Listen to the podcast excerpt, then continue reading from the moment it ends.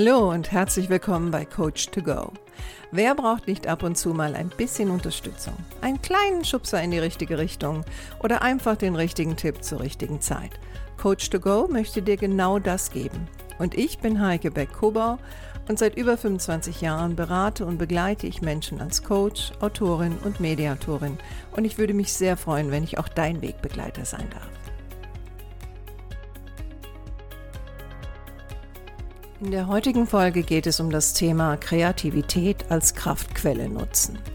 Dir geht es wahrscheinlich so wie mir und wie vielen anderen Menschen auch. Ähm, viele Tage sind einfach vollgepackt mit Aufgaben und Problemen, die es zu lösen gibt. Und gleichzeitig ist auch momentan die Zeit eine unglaublich schnelllebige, die aber auch angereichert ist mit sehr viel Unsicherheiten. Also wenn ich jetzt gerade auch an die ähm, Corona-Zeit denke, in der wir uns ja auch jetzt befinden.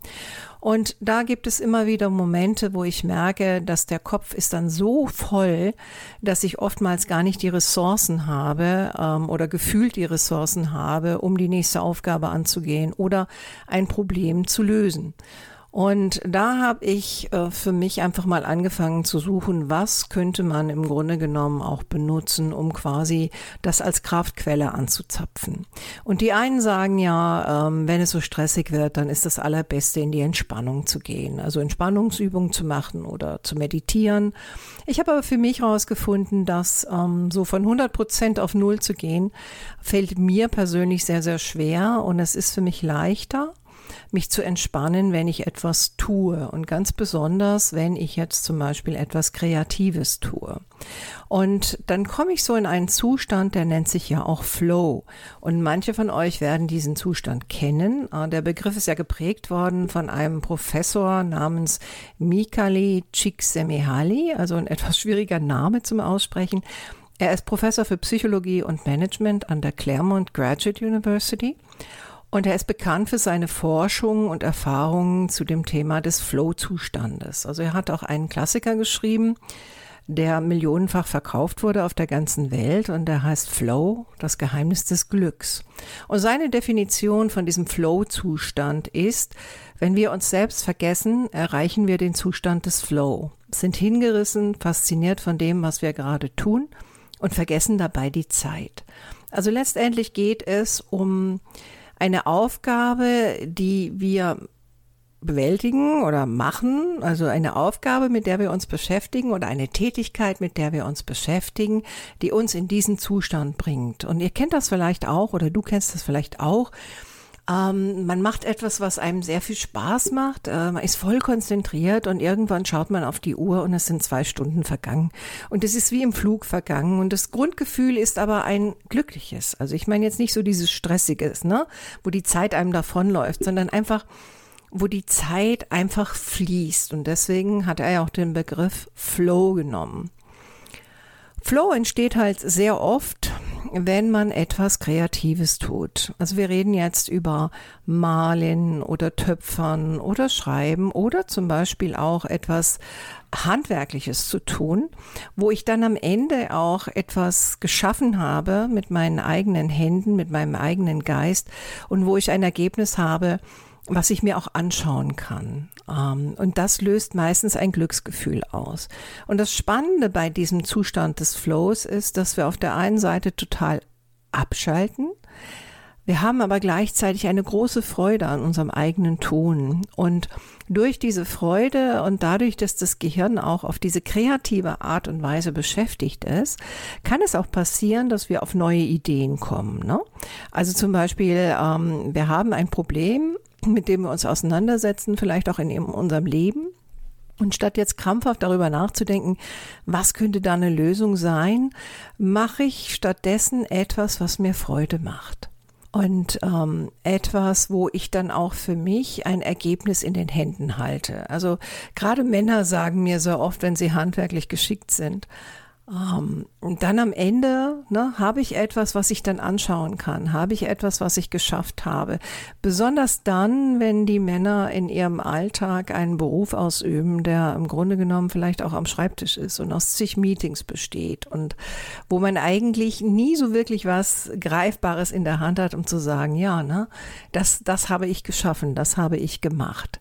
Und gleichzeitig ist diese Art der Beschäftigung aber auch etwas, wo man einfach die Seele baumeln lassen kann. Also so wie ein Kind auch. Ne? Also man, man macht etwas ohne Erwartungen, einfach weil man es tun möchte.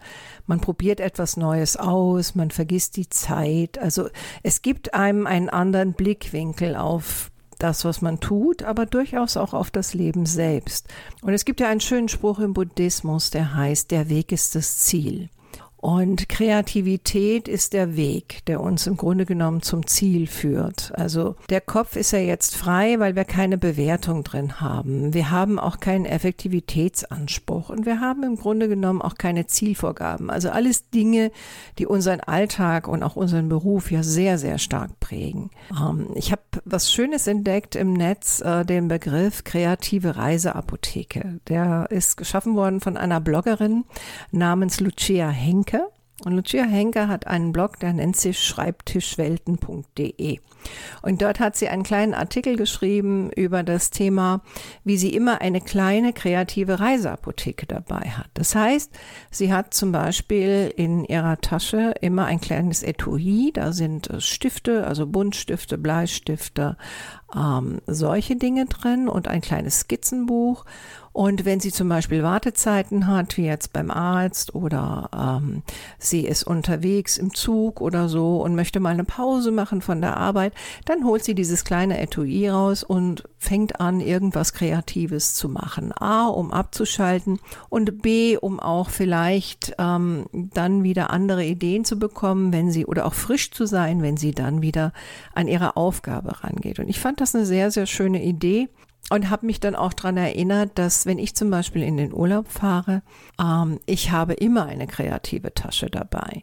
Das liegt wahrscheinlich auch daran, dass ich ja im ersten Beruf bin ich ja Diplomdesignerin und ähm, bin nach einigen Jahren aus diesem Beruf ausgestiegen, weil ich ähm, dort für mich dann doch keine Zukunft gesehen habe aus unterschiedlichen Gründen und ich wollte einfach was anderes machen als Werbung. Also ich war in der klassischen Werbung unterwegs und einige Jahre später habe ich aber dann wieder sehr, sehr viel Freude daran gefunden, zu malen und zu schaffen, ja, in meiner Freizeit. Also ohne Druck, ohne einen Auftraggeber, ohne einen Kunden, der jetzt kritisiert oder irgendetwas anderes will. Und habe dann festgestellt, dass für mich das Zeichnen und Malen und jetzt seit einigen Jahren das Töpfern ähm, und das Schreiben, also ich bin ja auch Autorin, das Schreiben führt mich in eine andere Welt hinein.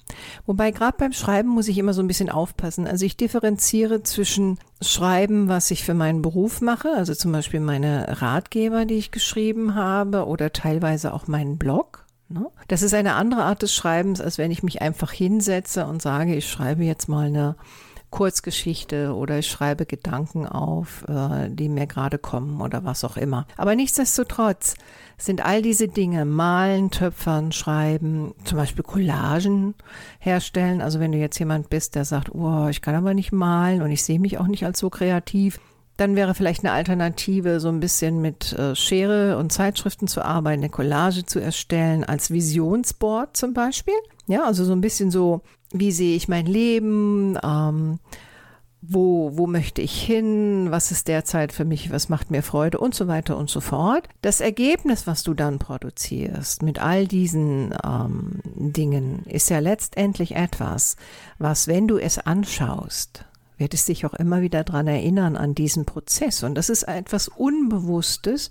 Und das kann einem zum Beispiel auch Kraft geben für den Alltag. Also ich merke sehr oft, wenn ich zum Beispiel mich sehr gestresst fühle, dann mache ich eine Pause, wenn möglich, setze mich irgendwo hin, da ich ja nun wenn ich nicht beim Kunden bin, ähm, mein Büro im eigenen Haus habe, äh, kann ich mich in mein Studio setzen und schaue mir einfach die Dinge an, die ich kreiert habe. Und ich merke, wie ich dabei ruhiger werde, was mir Freude macht, wie meine Gedanken anfangen zu wandern, wie ich weg bin vom Problem, weg bin vom Stress. Ähm, manchmal schreibe ich mir dann Dinge auf, Ideen, die mir kommen, ob jetzt für zusätzliche kreative Dinge oder für meine Arbeit, ist eigentlich ganz egal. Was ich aber immer wieder merke, ist, dass wenn ich mir diese Zeit gegönnt habe, und die muss gar nicht so lang sein, dann habe ich immer so das Gefühl, dass ich jetzt mich ausgeruht habe, dass meine Seele mal ein bisschen gebaumelt hat und dass ich jetzt wieder Kraft und, und auch Zentriertheit habe für die Dinge, die anstehen, die anstrengenden Dinge, die vielleicht auch anstehen. Und das ist eigentlich das, was ich dir mit auf den Weg geben möchte. Auch wenn du selbst meinst, du bist jetzt nicht die kreativste Person der Welt, das wäre ja jetzt wieder Bewertung und Anspruchsdenken. Probier dich einfach mal aus. Ähm, nimm dir mal ein Blatt Papier, nimm dir mal ein paar bunte Stifte, fang einfach mal an. Oder wenn du es gerne mehr haptisch hast, äh, arbeite mal ein bisschen mit Ton. Äh, du musst ja nicht gleich einen brennbaren Ton nehmen, also wo man einen Ofen braucht, um ihn zu brennen. Oder Fang mit einer Collage an, also erfreu dich einfach an unterschiedlichen Bildern, bring sie zusammen, kreiere was, was dir einfach Spaß macht. Ähm, was auch noch eine schöne Seite ist, ist ähnlich wie der Titel dieser Folge, nämlich Kraftquelle-kreativität.de von äh, Silke Augustin. Auch da gibt es ganz viele Ideen, was man machen kann. Ich wünsche dir viel Freude dabei und trau dich einfach mal, lass es einfach mal fließen. Du musst es ja auch niemandem zeigen. Ne? Also es muss keiner Kritik widerstehen. Und auch du selbst solltest einfach ähm, einen Weg finden, Freude an dem Tun zu haben und äh, nicht so sehr darauf erpicht zu sein, ein perfektes Ergebnis herzustellen, weil damit verbringst du ja wahrscheinlich schon genügend Zeit in deinem Beruf. Also ich wünsche dir sehr, sehr viel Spaß bei deiner persönlichen Kreativität und dass du darin auch eine Kraftquelle für dich persönlich finden kannst. Das wär's für heute und bis zur nächsten Folge. Mach's gut, deine Heike.